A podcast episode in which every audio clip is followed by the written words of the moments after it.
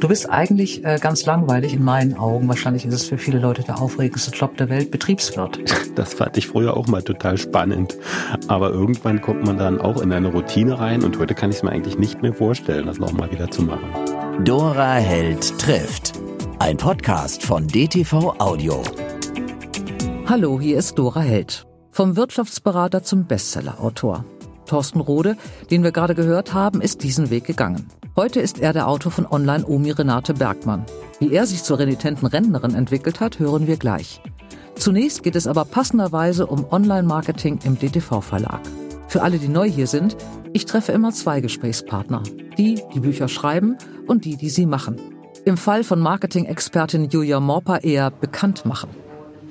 Mein Name ist Julia Morper und ich bin bei der DTV Verlagsgesellschaft im Digitalmarketing tätig und betreue die Bereiche Kinderbuch, Jugendbuch und DTV Bold. Digitalmarketing ist eine Geschichte, die es ja früher nicht gab. So, fangen wir mal so an. Ich höre mich an wie Mutti. Ähm, sie wird immer wichtiger. Du bist in den Social Medias unterwegs, du machst Werbung, du betreust alle möglichen Kanäle? Erzähl mal so ein paar, was ist da wichtig? Also der wichtigste Kanal ist natürlich immer noch unsere Webseite. Mhm. Da bin ich mit dafür zuständig, dass die Inhalte passen, dass alles ähm, immer schön, ähm, wenn die neuen Bücher kommen, auch hübsch gemacht ist, dass mhm. die Contents dafür erledigt, ähm, also für uns vorbereitet sind von Grafikern. Für all die aus meiner Generation, die Contests sind die Inhalte. Ich übersetze genau. mal so ein bisschen. Das, was äh, ich verstehe, übersetze ich noch. wie Textinhalte, genau. genau. Ähm, dass das natürlich alles dafür zum einen vorbereitet mhm. ist, aber dann natürlich auch auf der Webseite Webseite richtig angezeigt wird. Da arbeite ich natürlich dann auch eng mit Kolleginnen zusammen, die sich da auf den technischen Bereich eher konzentrieren.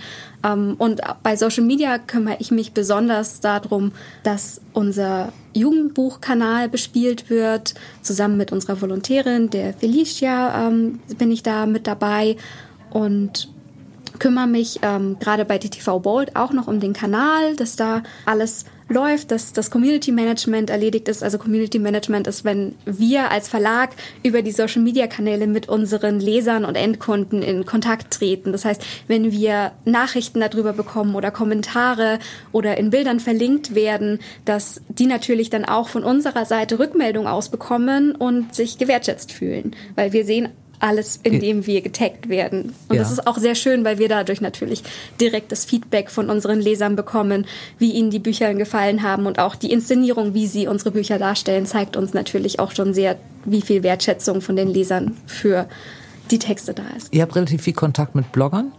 Ihr macht auch Blogger-Treffen äh, zu einigen Geschichten. Ähm, mhm. Habe ich auf der Messe letztes Jahr gesehen. Also du antwortest wirklich, wenn jetzt irgendjemand schreibt, äh, Steffi Blaue Augen, ähm, ich habe das und das Buch gelesen, ich fand das überragend. Äh, da setzt sich auch einer von euch hin und schreibt eine Antwort? Ja, also wenn wir das als Direktnachricht bekommen, auf jeden Fall. Mhm. Also jede Direktnachricht, die bei uns ähm, in die Postfächer eingeht, wird auch beantwortet. Wir werden leider in so vielen Beiträgen verlinkt, ähm, dass wir leider nicht alle persönlich beantworten können. Wir schauen natürlich wie sind die Rezensionen, die unter den Beiträgen mitstehen, ähm, liken alle Beiträge ähm, und vor allem gehen wir natürlich nochmal direkt ins Gespräch, wenn eine negative Rezension kommt, um natürlich dem Leser nochmal ein gutes Gefühl zu geben, dass der Verlag sich trotz allem auch darum kümmert, wenn negative Rezensionen hm. reinlaufen. Bevor du in diesen Verlag gekommen bist, hast du eine Ausbildung gemacht. War das im Kopf Bücher oder war im Kopf äh, das Netz? Wo wolltest du hin? Im Kopf waren zuerst die Bücher. Also ich mhm. habe Germanistik studiert nach dem Abi und ähm, dann danach wusste ich es erstmal nicht so genau, habe mich noch ein bisschen mehr an der Uni informiert, was man machen könnte und bin auch auf den Masterstudiengang Buchwissenschaften gestoßen mhm. und dann dachte ich mir, okay, gut, ich kann Bücher mit Arbeit verbinden. Das ist eigentlich ganz cool. Und dann habe ich mir den Master genauer angeschaut und konnte da sehr viel Praxisluft schon schnuppern. Dadurch, mhm. dass wir ein Praxissemester machen mussten, ähm, hatten wir da natürlich schon Praktikaerfahrung und wir hatten so viel Zeit, dass wir nebenbei gut Werkstudentenstellen annehmen konnten. Das heißt, ich habe auch neben dem Studium noch gearbeitet und war dann natürlich schon recht gut vorbereitet aufs Berufsleben. Aber das ist mal so meine Frage. Jetzt jeder, also du hast es ganz klassisch, Germanistik und dann Buchwissenschaften, also alles, wie es sich so gehört, wie ich das auch hätte machen können. Und dann denkt man, okay, das sind die Bücher, die, einem, ähm, die man liebt, man geht in einen Verlag. Aber warum machst du im Verlag die Webseite? Warum lektorierst du nicht oder liest Hörbücher ein oder betreust wie Steffi die Autoren auf Veranstaltungen? Wieso sitzt du da vom Rechner? Das ist eine verdammt gute Frage. Nein, ich wollte immer Lektorin werden. Am Anfang dachte ich mir so, ja, Lektorin. Deswegen habe ich am Anfang auch ein Praktikum in der Redaktion gemacht mhm. ähm, und war dann auch sehr glücklich, bis ich festgestellt habe, das war halt ein, ein Ratgeberbereich. Das ist ganz okay. anders als normales, also normale Lektoratsarbeit eigentlich ist. Und dann habe ich irgendwie festgestellt, okay, gut, nee, das ist es vielleicht einfach doch nicht so mhm. ganz. Und ich bin irgendwie durch einen Zufall so ins Marketing gestolpert. Ich wurde auf Xing einfach angeschrieben, weil ich Germanistik studiert habe und mein Chef nach Germanisten gesucht hat und hat gefragt, ob ich nicht Lust hätte, bei denen in einem Startup als Werkstudentin im Marketing zu arbeiten. Mhm. Und habe da dann angefangen und habe die erste Marketingluft geschnuppert. Da lief das alles auch schon ein bisschen anders ab und ich habe ganz viel bei den Kollegen einfach schon gelernt, wie digitales Marketing funktioniert. Mhm. Und das hat mich ein bisschen gecatcht. Plus, ich bin natürlich sehr digital aufgewachsen. Meine Eltern waren schon so, okay, gut, ich war mit vier schon am Computer gesessen. Ja, und dann war ich natürlich auch relativ viel online unterwegs, mhm. gerade in meiner Jugend und habe auch die ganzen Social-Media-Kanäle relativ von Anfang an mitgemacht, war auf Facebook, Instagram, Tumblr damals noch. Ähm, und es hat so ein bisschen mir dann gezeigt, gut, Marketing plus Social Media sind so Felder gerade, die mich sehr ansprechen. Und mhm. dann ähm, war bei DTV das Volontariat ausgeschrieben nach meinem Master und ich dachte mir, okay, gut, dann dann mache ich das. Also wenn Sie mich wollen, dann mache ich das. Würdest du dieses digitale Marketing, was dich ja so fasziniert, würdest du es auch machen für einen Filmverleih oder für ach Gott, wer macht digitales Marketing? Für ein Reiseunternehmen. Also äh, sind, sind es die Bücher? Ist, ist Buch das Wichtige oder ist digitales Marketing das Wichtige? Beides. Auf der einen Seite Bücher, aber hauptsächlich, weil es Geschichten sind. Mhm. Es ist immer das große Storytelling, mhm. was es ausmacht. Und das ist das Gleiche, was ich durch die Bücher dann auf Social Media wieder spielen kann. Also es ist so leicht kongruent zueinander, dass ich natürlich sage, ich vermarkte Geschichten, aber ich vermarkte sie auch als Geschichte und bringe natürlich den Lesern ähm, auf eine ganz andere Art und Weise durch Bild und kleinere Textsnippets eine Geschichte näher, die sie dann im Ganzen lesen wollen. Mhm. Wie lange hältst du es aus ohne Handy? Nicht so lang. Also mein Handy ist, dadurch, dass es auch Arbeitsmittel ist für mich, natürlich eigentlich klar, immer mit dabei. Alle. Genau. ähm, ich würde mir wünschen, dass ich es länger ohne aushalten würde. Also ich erwische mich schon relativ oft dabei, dass ich irgendwie aus Langeweile dann auch ab und zu mal in die Arbeitsmails dann guck oder hier mal schnell Social Media doch mal den Arbeitskanal aufmachen äh, oder auf Twitter zwei Stunden irgendwie sinnlos hin und her scroll. Ich würde mir wünschen, eigentlich mein Handy weglegen zu können und nicht das Gefühl zu haben, ich verpasse etwas, aber das hat man doch schon relativ schnell. Einmal nochmal zurück analog. Was liest du gerade im Moment? Was liegt bei dir auf dem Schreibtisch? Also, Oder auf dem Nachttisch? Nicht der Schreibtisch, der Nachttisch. Schreibtisch wäre blöd. Auf meinem Nachttisch liegt von Sally Green Kingdoms of Smoke 2. Mhm. Was ich jetzt war, aber leider Gottes Schande über mich, ungefähr seit drei Monaten nicht weitergelesen habe, ähm, weil ich mir gerne Zeit nehme, um zu lesen und es dann auch wirklich aktiv tue, was mir ab und zu relativ schwer fällt. Mm, ich höre dafür sehr viele Hörbücher. Also was ich jetzt gerade im Prinzip äh, fertig gehört habe, ist Neon Lights von Marie Grasshoff. Mhm. Ähm, da hat mich eine Kollegin hier drauf gebracht, äh, weil ich eigentlich überhaupt kein Sci-Fi lese, höre oder nur geringfügig generell damit zu tun habe, aber sie hat so davon geschwärmt und ich habe schon öfters irgendwie auf Social Media was davon gesehen und dann dachte ich mir, okay, gut, lad's dir halt mal runter und bin jetzt sehr begeistert und habe auch schon ähm, Band 2 in der Bibliothek liegen, dass ich äh, dann gleich weiterhören kann freue mich aber besonders drauf, dass jetzt eine meiner aktuellen Lieblingsserien endlich mit dem letzten Band rauskommt von Brent Weeks, die Lichtbringer-Saga. Mhm. Dora, kurz ja. nur, ich habe gerade von der Kollegin noch einen Zettel bekommen. Ich würde mir das kurz notieren, ähm, dass wir nicht vergessen dürfen für die Podcast Landing Page, die wir ja jetzt auch noch fertig machen und richtig aufsetzen für dich, damit alles auch hübsch ist, ähm, dass wir noch unser externes Titelwidget noch befüllen müssen, damit wir auch ja alle Buchempfehlungen von unseren ganzen Kollegen und den Autoren natürlich auch noch schön visualisieren können, damit wir auch alle Cover anzeigen können und die Endkunden direkt bei den einzelnen Podcast-Folgen sehen, welche Buchempfehlungen natürlich auch von deinen Gästen kommen. Aha, ich würde gerne diesen Satz nicht rausschneiden, weil das jetzt das Beispiel dafür war, dass man tatsächlich irgendwann in ein Haus kommt, was man 35 Jahre kennt. Und ich kann auch nicht mal sagen, was ich an diesem Satz nicht verstanden habe, weil ich auch nicht sagen kann, was ich überhaupt an diesem Satz verstanden habe. Ich habe überhaupt nichts verstanden. Das ist digitales Marketing. Das ist ähm, die ganz neue Welt. Das funktioniert im Buchhandel. Liebe Julia, drei Entweder-Oder-Fragen zum Schluss, wie bei allen. Analog oder digital? Analoges Schreiben, digitales alles andere. Okay. Tag oder Nacht? Nacht. Musical oder Kino? Oh, schwierig. Beides. Du liebst Musical? Ich liebe Musicals, aber ich gehe genauso gerne ins Kino. Da hat mich dann ähm, doch ein bisschen mein Freund dazu gebracht. Julia, ich fand das wunderbar, dass du mir das erste Mal erklärt hast, dass analog und digital sich nicht gegenseitig ausschließt und dass man das eine kann, ohne das andere zu lassen. Ähm, ich fand es ein tolles Gespräch. Vielen Dank. Danke dir. Online-Omi Renate Bergmann ist euch sicher ein Begriff. Jedenfalls die wahnsinnig schön gezeichneten Cover der Buchreihe. Immer vorn drauf Renate Bergmann, das alter Ego von meinem nächsten Gesprächspartner. Und wer hätte gedacht, dass hinter Renate Bergmann ein ehemaliger BWLer steckt? Hallo liebe Renate, hallo lieber Thorsten, als was soll ich dich denn hier eigentlich begrüßen? Hallo liebe Dora, ich freue mich. Äh, ich bin immer noch Thorsten und die Renate ist zwar ein Teil von mir, sie wohnt in mir, aber äh, ich bleibe schon noch ich selbst. Das kriege ich schon oft auseinandersortiert aber sie sitzt schon mit uns am Tisch und äh, wenn ich jetzt irgendwas sage, was äh, älteren Frauen in den Mund gelegt werden kann, tauche ich bei dir im Twitter-Kanal auf, morgen früh. Stimmt das? Das kann passieren. Also ich habe natürlich immer Augen und Ohren offen und bin immer auf der Suche nach einem kleinen Gag, nach einer kleinen Geschichte, aus der ich irgendwas bauen kann, die ich aufsauge, die ich dann kurz erstmal abspeichere und die dann aber, ja, manchmal relativ kurzfristig, manchmal erst langfristig irgendwo nochmal auftaucht. Deine Erfolgsgeschichte finde ich unfassbar. Ähm, deswegen habe ich mich auch gefreut, dass du der Einladung gefolgt bist, weil du eigentlich eine umgedrehte Karriere gemacht hast äh, als die neuen Autoren oder alten Autoren oder mittelalten Autoren, die sich dann auch oftmals schwer tun bei, bei diesen neuen Medien.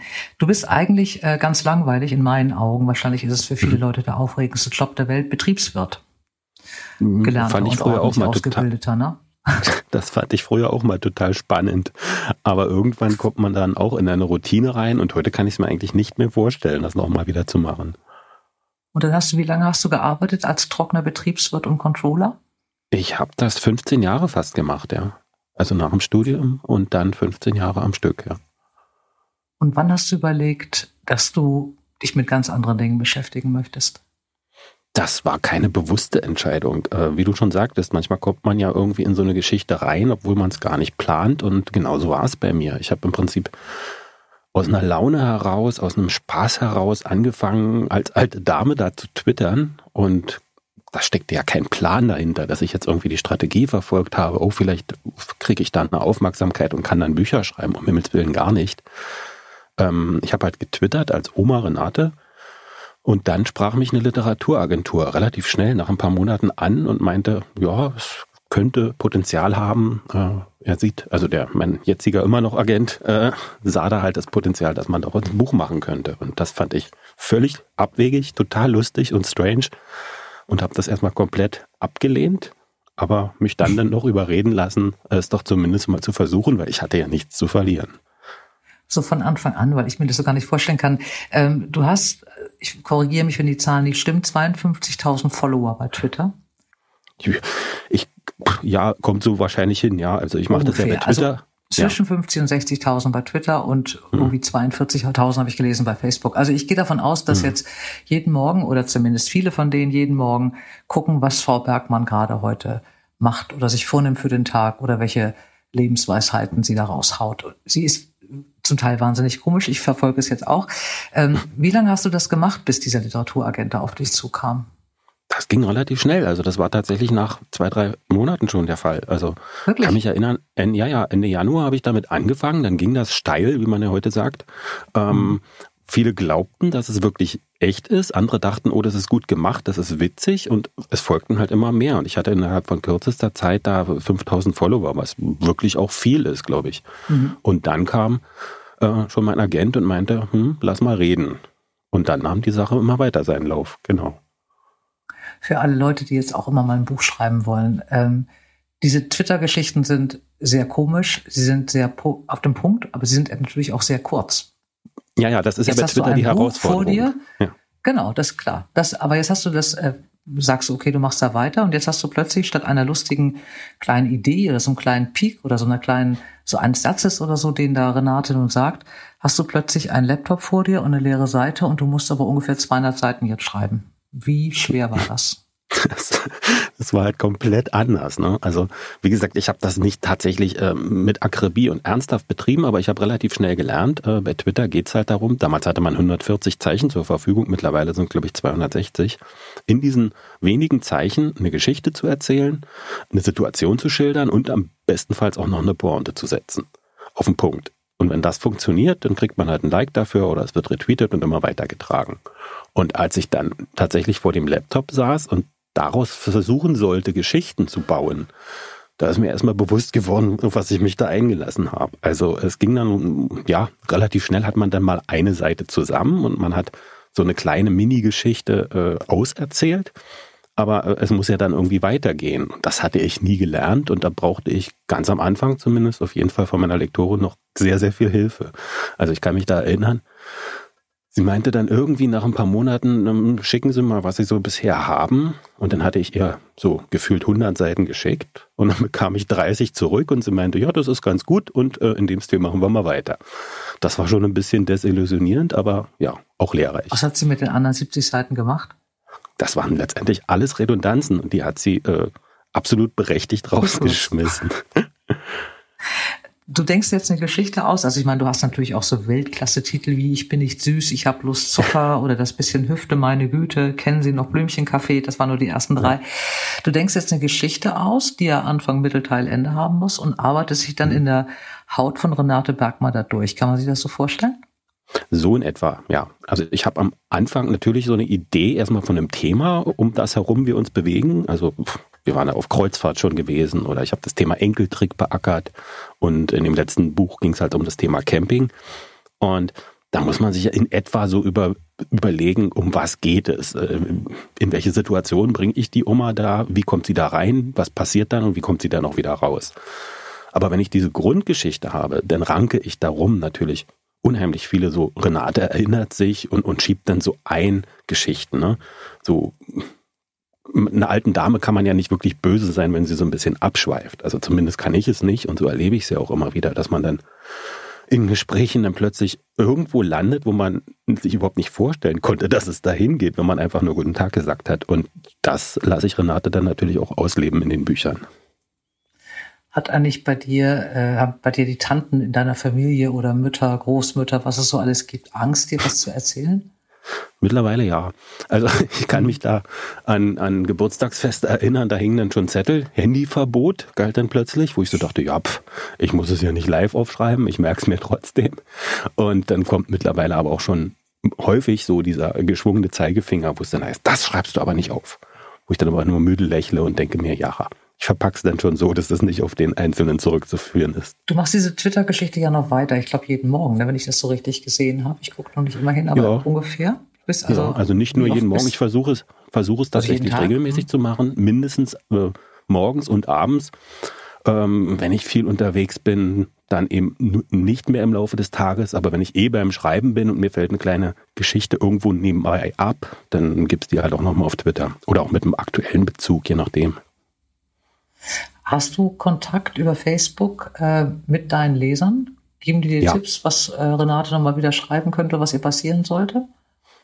Ja, habe ich sehr intensiv. Ähm, da muss man aber genau dosieren, weil es ist halt natürlich äh, Fluch und Segen zugleich, dass mhm. man das direkte Feedback hat. Ne? Weil wenn man da nicht dosiert, wie viel Zeit man da investiert, dann frisst es einen tatsächlich auf. Ich bin mittlerweile an dem Punkt, dass ich sage, ähm, ich habe dafür oder ich gebe dafür jetzt jeden Tag eine Stunde Zeit, wo ich dann die Kommentare lese oder auch die Nachrichten, die mir geschickt werden, mir angucke und beantworte. Früher war ich auch der Meinung, jeder hat eine Antwort verdient. Äh, das geht leider nicht mehr, weil manche mhm. Sachen sind einfach so, so dämlich und auch so, so, ja, gehen auch in eine Richtung Beschimpfung und, und, und, und das gehört gar nicht mehr zur Sache, wo ich dann sage, nee, das gibt dann auch keine Antwort mehr. Aber äh, ja, ich bin in regem Austausch. Kannst du dir vorstellen, was anderes zu schreiben, was mit Twitter parallel zumindest gar nichts zu tun hat? Ja, absolut. Also die Idee gab es auch schon mehrfach, aber das ist immer wieder nach hinten auf die Herdplatte geschoben worden, weil einfach Renate gut läuft, riesengroßen Spaß macht, die Leute dann auch immer noch rufen, sodass bisher einfach noch nie der Zeit dafür da war. Ja. Du bist ja so ein anderer Typus von Autor eigentlich. Es gibt ja viele Leute, die also gerade die, die jetzt anfangen wollen zu schreiben, die das Gefühl haben, sie müssen der Welt irgendwas erzählen und da ist eine Geschichte, mhm. die muss einfach raus, weil mhm. sie sich gedrängelt fühlen, dass diese Geschichte nun mal endlich mhm. erzählt mhm. wird. Du machst es ja eigentlich, oder du hast es eigentlich auf Zuruf gemacht. Also nicht als Zufallsprodukt, das ja. meine ich gar nicht so klein, aber das hat sich so ergeben und du hast im ja. Grunde so als Auftrag so eine Geschichte gemacht. Empfindest du das jetzt bei jedem Buch so, dass du jetzt jedes Mal denkst, jetzt ist Band 13 raus, jetzt muss Band 14 kommen?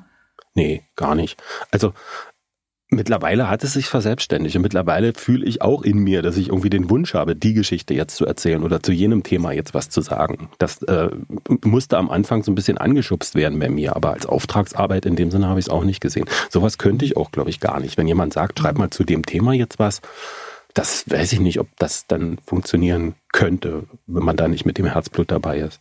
Woher weißt du eigentlich, wie eine Heimtrockenhaube funktioniert? Das weiß ich ehrlich gesagt nicht. Ich stelle mir das halt vor und manchmal kriege ich dann aber auch Belehrung, dass das alles nicht richtig ist. Ich hatte zum Beispiel in dem Kreuzfahrtbuch so eine kleine Geschichte drin, dass irgendwie Renate natürlich das Reisebügeleisen mit hatte. Da kamen dann aber auch erfahrene Kreuzfahrer auf mich zu und schimpften mich, weil es wäre wohl völlig illusorisch und man dürfte sowas gar nicht mit an Bord nehmen und da ist mir halt dieser Fauxpas unterlaufen. Also da denke ich dann manchmal mir Dinge, wie sie laufen müssten, ohne dann genau zu gucken, ob es wirklich so ist. Was glaubst du, wenn du jetzt das nächste Buch schreiben würdest oder das übernächste, also wenn Renate mal irgendwann sich dann doch mal einen Moment hinlegen möchte, ähm, unter Thorsten Rode mit einer völlig anderen Geschichte? Also irgendeine, keine Ahnung, Liebesgeschichte in Berlin der 30er Jahre, um an irgendwas Aha. rauszustochen. Ist es dann, hilft es dir, so eine Erfahrung gemacht zu haben mit Renate, mit der Twitter-Gemeinde, mit dieser Begleitung auch? In diesem Erfolg oder ist es dann wirklich ganz, ganz schwierig? Musst du da ganz neu ran an die Geschichte? Was glaubst du? Ich glaube tatsächlich, dass man da ganz anders denken muss und sich ganz anders reinfummeln muss in die Geschichte und auch mit ganz anderen Erwartungen da rangehen muss, weil jetzt ist es ja schon so, dass es einen gewissen Erfolg hat und dass es auch ein Selbstläufer irgendwo ist, dass ich über Facebook, Twitter eine Reichweite habe, wo ich einfach eine Fangemeinde alarmieren kann und wo ich auch mit dem Verlag im Hintergrund natürlich eine Mannschaft habe, die das Buch einfach nur im Buchhandel ankündigen muss und ja, wie sage ich das jetzt, ohne dass es arrogant klingt, aber eine gewisse Stückzahl geht da schon ganz automatisch dann nur unter dem Titel Renate Bergmann weg, ne? Und da muss man mhm. natürlich, wenn man äh, nicht mit dem, mit dem, mit dem Märkchen da unten drunter Bestseller-Autor, sondern ich komme dann inkognito sozusagen mit was ganz anderem, dann muss man sich auch mal ganz neu beweisen. Das ist einfach ganz mhm. klar, denke ich. Für alle neu anfangenden Autoren braucht man ein Lektor, braucht man einen Verlag oder wäre das auch gegangen alleine? Nie im Leben hätte ich das alleine geschafft. Nie im Leben. Nie im Leben. Warum? Nee. Also das braucht man. Also diese, diese, ja, lenkende Hand sozusagen, ja, diese Erfahrung und diese Mannschaft im Hintergrund, weil das, denke ich, ist unverzichtbar. Mhm. Kannst du gut mit Kritik umgehen? Also wenn die von einer wenn Lektorin sie, kommt, wenn die zu dir sagt, ja. also so ausschweifend, das muss nun auch nicht sein, Herr Rode. Also mit äh, Lektorenkritik eigentlich immer, weil ich äh, mhm. einen Lektor durchaus als jemand Sachkundigen auch ansehe, äh, der wahrscheinlich, und so ist meine Erfahrung, alle, mit denen ich bisher zusammengearbeitet ähm, habe, ähm, bei denen war das so, die, die, gehen halt mit einer Sachkunde an das Thema ran und äh, die begründen ja irgendwie die Dinge auch. Und wenn einfach irgendwie Text rausgeschmissen wird und man mir nicht erklärt, warum, dann stelle ich schon die Frage, warum nicht. Ne? Aber wenn man es mir erklärt, meistens macht es den Text ja tatsächlich besser, wenn es dann ein bisschen straffer wird oder nochmal, ja, ein bisschen kürzer wird. Wenn Lesungen veranstaltet werden zu deinen Renate mhm. Bergmann Büchern, liest du die ja noch nicht selber, weil du bist zwar in in deinem Körper ist sie gefangen, aber du bist ja trotzdem noch trotzdem ein Mann und viel jünger. Das liest eine Schauspielerin. Äh, die sind mhm. sehr erfolgreich, deine Lesung, fast immer ausverkauft. Du sitzt ja dann daneben oder im Publikum. Ja. Wie machst du das? Also eins muss ich nochmal klarstellen, ich mache auch selber Lesungen, wo ich dann natürlich nicht mit Perücke und äh, Maske auftrete und nicht im Kostüm, sondern ich bin dann ich und ich lese dann in dem Tonfall von Renate. Das erkläre ich dann so ein bisschen die Situation und das ist auch immer super lustig und kommt immer gut an. Aber ich bin tatsächlich nicht die große Rampensau, die sich danach sehnt und da in den, ja, ins Rampenlicht drängt. Und deshalb finde ich das schon sehr charmant, dass wir mit der Anke Siefken eine Schauspielerin gefunden haben, die ja haben, die das am äh, Theater schon gespielt hat und die das jetzt im Moment Corona-bedingt natürlich nicht, aber äh, bis vor einem Jahr großartig gemacht hat. Ich bin da immer dabei, ich sitze im Publikum. Früher saß ich in der ersten Reihe, aber dann habe ich irgendwie mitgekriegt, dass die meisten Leute irgendwie die ganze Zeit nur mich anguckten und irgendwie darauf warteten, ob ich nun lache und wie ich reagiere und ob ich einschlafe. Und dann habe ich irgendwie mich in die letzte Reihe irgendwie zurückverzogen. Aber dabei zu sein ist schon ganz wichtig, weil die Leute tatsächlich mich als die Renate sehen und als den, der die, mhm. die Bücher schreibt. Und die wollen mich dann auch was fragen und die wollen auch ein Selfie mit mir und die wollen auch eine, eine, Signatur ins Buch von mir. Die Schauspielerin ist ganz toll und die kriegt dann auch immer, Anke, das haben sie aber prima gemacht und ach, und hoffentlich kommen sie bald wieder. Aber die Fragen, die kriege ich gestellt, weil die es genau sehen, das ist der Autor, das ist die Renate, ja. Wie schnell hast du dich damals geoutet, dass du das ähm, bist? Das war so ein bisschen unfreiwillig, also aber auch ein bisschen missverständlich. Ich wollte das gar nicht. Ich hätte es eigentlich gut gefunden, äh, so ein bisschen wie, wer war denn das mit der Maske? Irgendwie so ein, so, ein, so ein Rapper, der da die ganze Zeit mit Maske rumläuft, wo bis heute keiner weiß, wie er ohne Maske ja. aussieht. Das hätte ich sehr charmant gefunden, aber mittlerweile gab es so viel Presseanfragen, dass der Verlag damals gesagt hätte, komm, wenn das Buch rauskommt, dann lüften wir die Maske und dann schicken wir dich in den Ring. Und dann habe ich die ersten Interviews gegeben und musste dann ins Fernsehen und musste zum Radio und musste zur Zeitung und so weiter. Und dann war die Sache gelaufen. Wenn man als ähm, Betriebswirt und Controller, der ja immer am Schreibtisch und am Rechner und der Mann der Zahlen ist, plötzlich so reingeworfen wird in so eine Geschichte. Wie waren da die ersten Male? Das war ein absoluter Schock für mich, weil ich saß tatsächlich da in meinem stillen hinterletzten Kämmerlein und das Highlight des Jahres war, wenn ich irgendwie einmal im Jahr zu irgendeinem Seminar durfte, irgendwie in eine 50 Kilometer weit entfernte Stadt, wo ich dann mal irgendwie ans Sonnenlicht kam. Und ansonsten saß ich da, äh, 9 to 5, habe meine 50 Euro Benzinkosten von links nach rechts gebucht und wurde schon nervös, wenn ich irgendwie äh, vor dem Vorstand mal meine Zahlen präsentieren musste. Das war irgendwie schon irgendwie vor Menschen sprechen, das war alles überhaupt nicht meins. Bist du so ein Messefan als Autor? Weil die Messe nee. ja eigentlich auch aus einer Aneinanderreihung von Partys besteht. Nee, bist du nicht? Fürchterlich. Ich finde das ganz, Echt? ganz schlimm. Ich habe ja, Warum? ich habe Messe nie verstanden. Schon in meinem alten Beruf nicht als Controller. Da fand ich es einfach nur ein Kostenfaktor. Fand ich okay. einfach das ganz ist, Das ist, glaube ich, bei der Buchmesse immer noch so. Es gibt ja, ja auch ne. Controller ne? im, im, Buchhandel. Also ja, ich habe aber mittlerweile verstanden, dass es ja um sehr viel mehr Dinge geht als immer nur um den direkten Abschluss, sondern dass es einfach darum geht, mal sich zu zeigen, mal sich zu treffen und ohne, dass man jetzt irgendwie mit vollen Auftragsbüchern sofort wieder nach Hause kommt, einfach irgendwie ja, Kontakte zu knüpfen und zu pflegen. Das ist mir schon klar.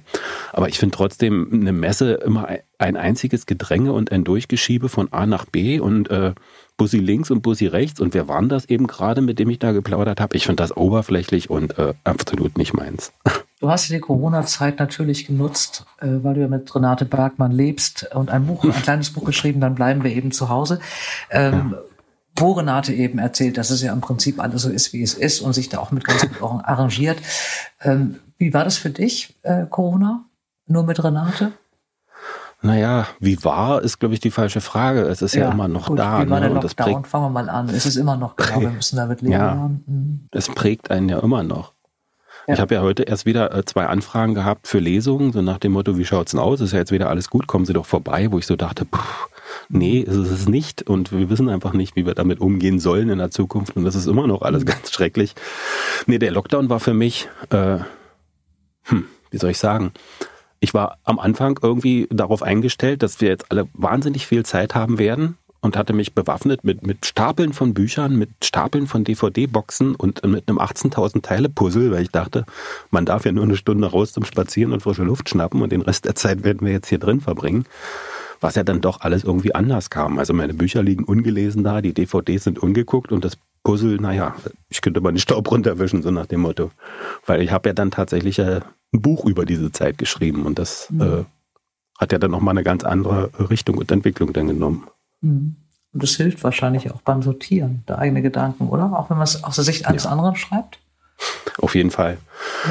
Also ich hatte die, die Idee oder die Frage, von wegen kannst du dir vorstellen, zu dem Thema was zu machen? Und dann hatte ich quasi 14 Tage Zeit. Aber es war ja auch klar, dass es nicht ein dicker Wälzer werden soll, sondern einfach nur ein ganz kleines Ding, damit man irgendwas in der Hand hat, weil äh, der Buchhandel in der damaligen Situation ja auch nicht wusste, wie es weitergeht und was passiert. Mhm. Und der Wunsch war halt nach irgendwas, was man vielleicht erstmal nur digital vielleicht sozusagen verkaufen kann. Und dann habe ich zugesagt und habe auch angefangen und wurde mir aber relativ schnell darüber im Klaren, also mit den üblichen Witzen kommst du jetzt hier eigentlich nicht weiter. Ein bisschen nachdenklich muss es auch sein. Aber es darf auch nicht zu äh, ja, nachdenklich sein. Und dann bin ich einen Abend ins Bett gegangen und habe kurz vorher noch die Bilder gesehen aus Bergamo, wie dann das Militär da die mhm. äh, Särge abtransportiert hat. Und da war ich mir dann auf einmal ganz sicher, ich kann da überhaupt gar kein Buch drüber schreiben, weil wenn es erscheint in sechs oder acht Wochen, es weiß einfach keiner, ob wir in Deutschland vielleicht nicht auch 100.000 Tote haben werden. Ne? Und mhm. da war ich, äh, ja, sehr, sehr unsicher, ob das überhaupt funktioniert. Aber dann habe ich einfach losgelegt und das alles so vage gehalten und aber trotzdem versucht, irgendwie den typischen Renate-Witz reinzulegen. Und es kam aber, glaube ich, auch ganz gut an. Also zumindest habe ich jetzt nicht negative Prügel bekommen. Und es war, glaube ich, auch dein erfolgreichstes bis jetzt. Das war sofort auf Platz 1 und hielt sich da über Wochen. Ja. Ähm, ähm, wie viele Bücher hast du gebraucht, um dich zu trauen, deinen bisherigen Job aufzugeben und nur noch äh, vom Schreiben zu leben? Das ging relativ schnell tatsächlich. Also noch bevor das erste erschienen ist, kam Rowold schon mit einem Vertrag fürs zweite. Und da habe ich mir dann aber überlegt, also okay, wenn ich das mache, dann geht das nicht nochmal hier so nebenbei, von wegen ich mache keinen Urlaub und ich setze mich dann abends nochmal drei, vier Stunden hin. Das halte ich nicht durch auf Dauer. Weil ich ja dann auch schon gemerkt habe, es geht ja um sehr viel mehr wenn man Bücher schreibt, als nur das Manuskript irgendwann abzugeben, sondern da gehören, halt äh, äh, ja Kontakte mit Journalisten, Lesungen und und und einfach noch auch mit dazu und dass ich dieses Social Media noch mal ausbauen muss und intensiver betreiben muss, das war mir auch relativ klar. Und da ja war in dem Moment eigentlich, wo denn der zweite Vertrag irgendwo in der, im Raum stand, klar, das geht dann, wenn ich es machen möchte, nur so, dass ich mich dafür entscheide und gegen meinen bisherigen Job, ja. Und hattest du keine Angst, dass es nach dem zweiten Buch vorbei ist? Natürlich. Aber ja, Angst in dem Sinne nicht. Aber damals dachte ich, ich bin jetzt immer noch so dicht dran, dass ich halt dann da wieder zurückkam, weil ich war der Meinung, das ist ja was Solides. Ich habe ja was Vernünftiges, was Ordentliches gelernt. Na Gott sei Dank. Und, genau, würde Renate ja. auch sagen. Mhm. Und wenn dieser Quatsch hier dann irgendwie mal gegen den Baum fährt, dann kann ich das ja immer noch machen. Controlled wird ja immer, ne? Genau, so, auch im Buchhandel eben. übrigens. Vielleicht ist es das nächste Sprungbrett, dass du vielleicht keine Bücher mehr schreibst, aber die Verlagswelt. Ja, da schau mal, schaue ich gerne mal hinter die Kulissen. Praktikum geht immer bei DDV auch. Äh, welches Buch hättest du selber gerne geschrieben? Das ist eine schwere Frage. Kann ich, glaube ich, so nicht beantworten. Nee. Mhm. Und welches Buch glaubst du, muss nochmal geschrieben werden? Gibt es irgendein Thema, was du immer gerne auch gelesen hättest, was noch keiner geschrieben hat, auf das du wartest? Es ist eher so, dass ich immer wieder denke, ähm, es gibt so Figuren oder es gibt so Themen oder ja, Figuren, die Themen abdecken, die aber so gut sind, dass ich mich ärgere, dass ich es nicht mehr machen kann. Mhm. Also ganz konkretes Beispiel, wenn man viel auf Lesereise unterwegs ist, dann trifft man weiß ich nicht, an vier Abenden in der Woche irgendwelche Lokalreporter. Und, das, und in jedem, wirklich in jedem, findet man so ein bisschen Habe Kerkeling wieder, so ein bisschen mhm. äh, Horst Schlemmer. Aber das kann man einfach nicht nochmal machen, weil es einfach so auf dem Punkt ist, äh, dass alles andere nur ein Abklatsch wäre. Ja, man muss ja nicht unbedingt, man muss nicht Horst Schlemmer machen, aber man kann ja wirklich, es gibt ja so Klischees gibt es ja auch deswegen, weil sie jetzt im großen Teil stimmen. Also man kann ja schon ja diese Reporter, die dann vom, vom Kaninchenverein gekommen sind. Ja, du kennst sie doch bestimmt auf auch. Dem Weg ne? also nach Hause. So. Ja, ich liebe die. Aber du könntest doch schon mal dann diesen großen Roman über diesen Rasenreporter machen. Der muss ja nicht Frau Schlemmer heißen und nicht so aussehen, aber es gibt ja genügend andere. Ja, ich weiß nicht. Ich glaube, das ist einfach, da ist es so gut gemacht, dass da würde man sich nur dran abarbeiten und es würde nur, nur eine zweitbeste Geschichte werden, auf jeden Fall. Was ist dein nächstes Vorhaben? Ja, ich bin fleißig dabei. Ich habe ja eine relativ hohe Schlagzahl, sag ich mal, was mhm. die Renate betrifft. Äh, also im Frühjahr wird es schon wieder äh, das nächste Buch geben. Da habe ich jetzt sozusagen bis Ende Dezember Zeit, mein Manuskript fertig zu machen und da bin ich fleißig jeden Tag dabei. Ja. Was erlebt sie gerade? Äh, ich weiß gar nicht, ob ich darüber schon erzählen darf. Ähm, wir sind gar nicht so weit weg vom Thema Camping, sondern im nächsten Jahr werden wir uns dann unter die Laubenpieper begeben. Ja, wunderbar. da hatte ich jetzt im Sommer natürlich auch Zeit, überall zu beobachten und äh, die Ohren aufzusperren, weil das ist ja auch wieder in der Corona-Zeit ganz, genau. ganz in geworden. In Berlin sind Wartelisten, glaube ich, zwölf Jahre lang oder so. Also es ist, glaube ich, ja, auch ein Thema, was. Ja, Hamburg auch. Mein, mein Bruder gehört ja. zu den Leuten, die jetzt also im letzten Jahr nicht durch Zufall einen Garten bekommen haben und der jetzt also wilde Angebote bekommt, diesen Garten wieder abzugeben. Mhm. Und er hat neulich, ich habe ihn neulich mal besucht und saßen also um ihn rum relativ viele neue von diesen Kleingartenbesitzern, alle richtig so hm. Hipster waren das. Und sie redeten ja. also rechts neben uns ganz groß über die Freiheit und die Maske und mhm. waren ihm auch so, ich dachte, Gott, ich will das eigentlich alles gar nicht hören, was sie hier über das Zeug erzählen. Und hab dann guckte mein Bruder mich an und sagt, richtig gar nicht auf, die müssen hier das deutsche Bundeskleingartengesetz befolgen.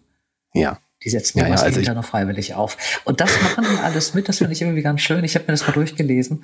Äh, das macht übrigens großen Spaß. Könntest du bei Renato mal verwursten dass keine Pflanze höher als fünf Meter wachsen darf. Ja, ich weiß. Also äh, die Hecke, weil, äh, das geht ja tatsächlich alles zurück auf, äh, auf die Versorgung der Bevölkerung mit Obst und mhm. Gemüse. Deshalb ja, es müssen so und so viel und so.